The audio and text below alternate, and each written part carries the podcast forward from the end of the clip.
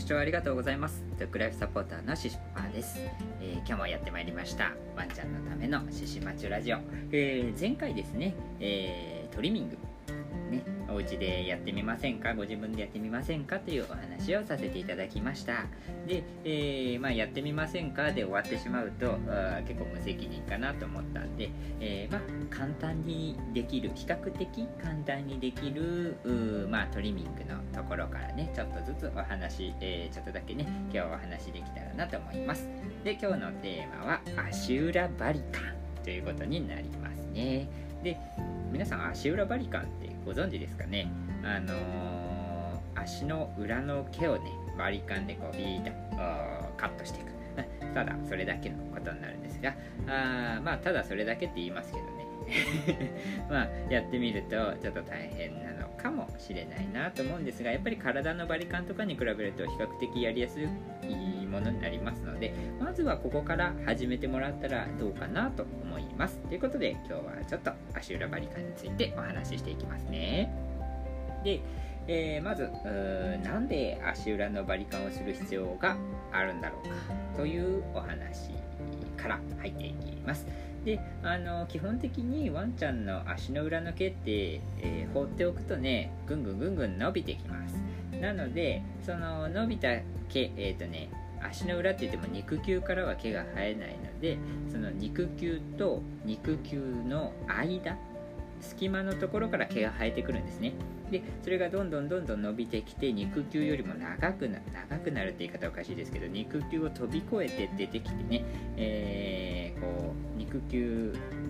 で、まあ普段ワンちゃん肉球でこうやってキュッキュッキュッと地面を踏んで歩いてると思うんですけどそこにこう毛が引っかかるようになってくるんです。そうなってくると伸びすぎちゃうとねその毛につるってね、えーワンちゃん滑っちゃうっていうね滑りやすくなっちゃう、えーことが、うん、あるんですね、えーなので、え足裏のバリカンをしてあげる必要があるんです。はい。あ失礼しました。で、えーま、昔のねその野生で暮らしてた時代のワンちゃんっていうのはあの別に足裏バリカンとかしてなかったですよね、えーそれなんでかっていうとこれあの犬の爪も一緒なんですけど昔は外でね、えー結構あの激しいと言いますか結構長距離歩いたりとかあ走ったりとか。でその地面もね、えー結構ガタガタしてたりとかこう、まあ、い岩場があったりとかいろんなね環境で歩いてたくさん歩いてましたので、えー爪も足裏の毛も自然とねあの削れたりとかあちぎれたりとかしてね問題にはならなかったんです。はいそれが今はですね結構室内で、うん、飼われているお家も多くてですね、あのーまあ、室内だとまあフローリングみたいな結構滑りやすい地面地面床が多くなってきてますので、えまあ、それで爪も削れなければ足裏の毛も切れないというか長く伸びてくるっていうような環境になってきてるんです。はいでまあ、もちろん外買いしてますってお家もあるとは思うんですが外買いのところでもねやっぱり、あのーお家の敷地の中なので、まあ、限られてるますよね、えー限られたスペースで飼われていたりとかあまあ平坦であったりとかね、まりねその激しくこう爪が削れたりとかね、えー足裏の毛があ切れたりとかそういったのになりにくいところが多いのかなと思いますので、えー今の、うん、現代のワンちゃんにとって足裏バリカンっていうのは必要になってくるんです。はい、でで足裏バリカンの毛っていうのは、えー次どこを切っていくんでしょうかっていうお話していこうと思います。ますでまあそのまま先ほど言った通りあの肉球と肉球の間からね毛がどんどんどんどん伸びてきますのでこのま肉球と肉球の間の毛を切ってあげる必要があるんです。で、えーここでねちょっと注意していただきたいことがあるんですけれども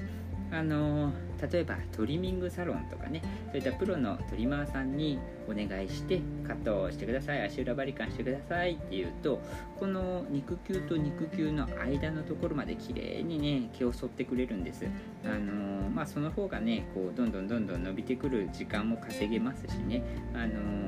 うん、とても綺麗にやってくれるんですけれどもこれ私たち我が家でねあの方法我が家ではねこの足の間あ肉球と肉球の間のカットっていうのはおすすめしません、はい、うちではカットしていません、うん、一応ね嫁があのー元トリマーですので、えー、やる技術自体はあるんです、うん、それをやる技術はあるんですけれどもあのー、あえてあえてうちではやってませんし、えー、やっぱり周りの方々にそういうお話があった時にはそこはカットしなくていいんじゃないですかっていうお話をさせていただきております。で、えー、なんでかなっていうところなんですけれども皆さん肉球と肉球の間の皮膚って注意して見てもらったことってありますかね？もしある方だったらなんとなく想像つくんじゃないかと思うんですけどもその肉球と肉球の間の皮膚っていうのがですね、えー、やっぱり肉球とかねその他のまあ体の皮膚に比べて、えー、結構柔らかくて薄い、えー、薄いっていうのかな、うん、なんかこうまあうんとまあ、耐久度が高くないっていうのかな。こう、まあ、あんまり強くない皮膚なんですね。でそういった時にこう、まあ、散歩とかしてて、えー、まあ、公園とかでね。で小石であるとか小枝であるとかね。あとまあ葉っぱのなんかこう尖ったやつとか。そういったのでパンって傷ついちゃって、えー、怪我して、えー、しまうってことはやっぱりどうしてもね、え可能性としては出てきます。でそんな時にあ、の足裏の毛っていうのがその肉球と肉球の間の毛っていうのがある程度のねクッション材になってましてそれがあることでねある程度まあ、吸収して、えー、守ってくれる、えー、そういったことになると考えてます。っていうのも実はこのうちの元野犬マチュー君なんですけどあのー、足裏バリカンした後ですねその頃はうちもこの、まあ、嫁があトリマーさんだったんでその頃まだバリバリトリマーとしてやってた頃にこう足裏の毛もね、あの反ってたんですね綺麗にツルツルにで、あのお散歩に行ってまあ結構その当時砂利道みたいなとこ歩いてたんですけどもなんか痛そうだったんですよね、マーチュー君がね。で、なんで痛そうなのかなと思って、パッて足裏見てみると、肉球と肉球の間がね、あのいつもより赤くなってたんですね。うん。でそういったこともあったのとあと公園とかも一緒ですね。小枝とか踏んで踏んだ時にねなんかいつもより痛そうな感じしてたんですよ。でまあその時もパッて見たらちょっと赤くなってた。うん。そんな感じのことがありました。でよく考えると肉球のあごめんなさい足裏のバリカンしたなみたいな。で、えー実際その、まあ、経験なんであの、まあ、必ずそうだとは言えないんですが、まあ、あの肉球と肉球の間の毛をこうバリカンしてないこう、まあ、木が毛が伸び放題 みたいな時だとあんまりそんなことなかったんですね。うんまあ、たまたまなのかもしれませんがあまあ私たちとしては、まあ、その生えてくるものですしね、えー、本来それは残しておいた方がいいものなんじゃないかというふうに考えてそれ以来、うん、それだけ何回かしてからもうちょっとやめようかと。足裏の毛は残してただやっぱりあの本来だったらこう切れてなくなってくるであろうその肉球から飛び出した部分やっぱり滑って危ないのでそういったところの分についてはバリカンをかけてあげましょう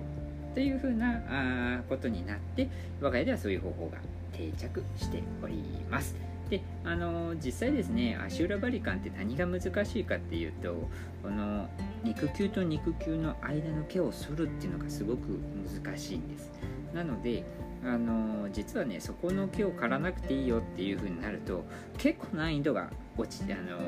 簡単になってねとてもやりやすくなってくると思いますので是非あのトリミング。まだちょっと不安だなって思う方はそういうトリミング足裏のバリカンですね。から始めてみてはどうでしょうか。はい。で本当は具体的なやり方もお話ししようかなと思ってたんですけどうん時間が えー、そろそろ10分ぐらいになっちゃいますのでそれはあ具体的なねやり方とかについては次回お話ししていこうと思います。ということで今日はこの辺りで終わっていきますね。ではご視聴ありがとうございました。素敵なドッグライフをお過ごしください。バイバイ。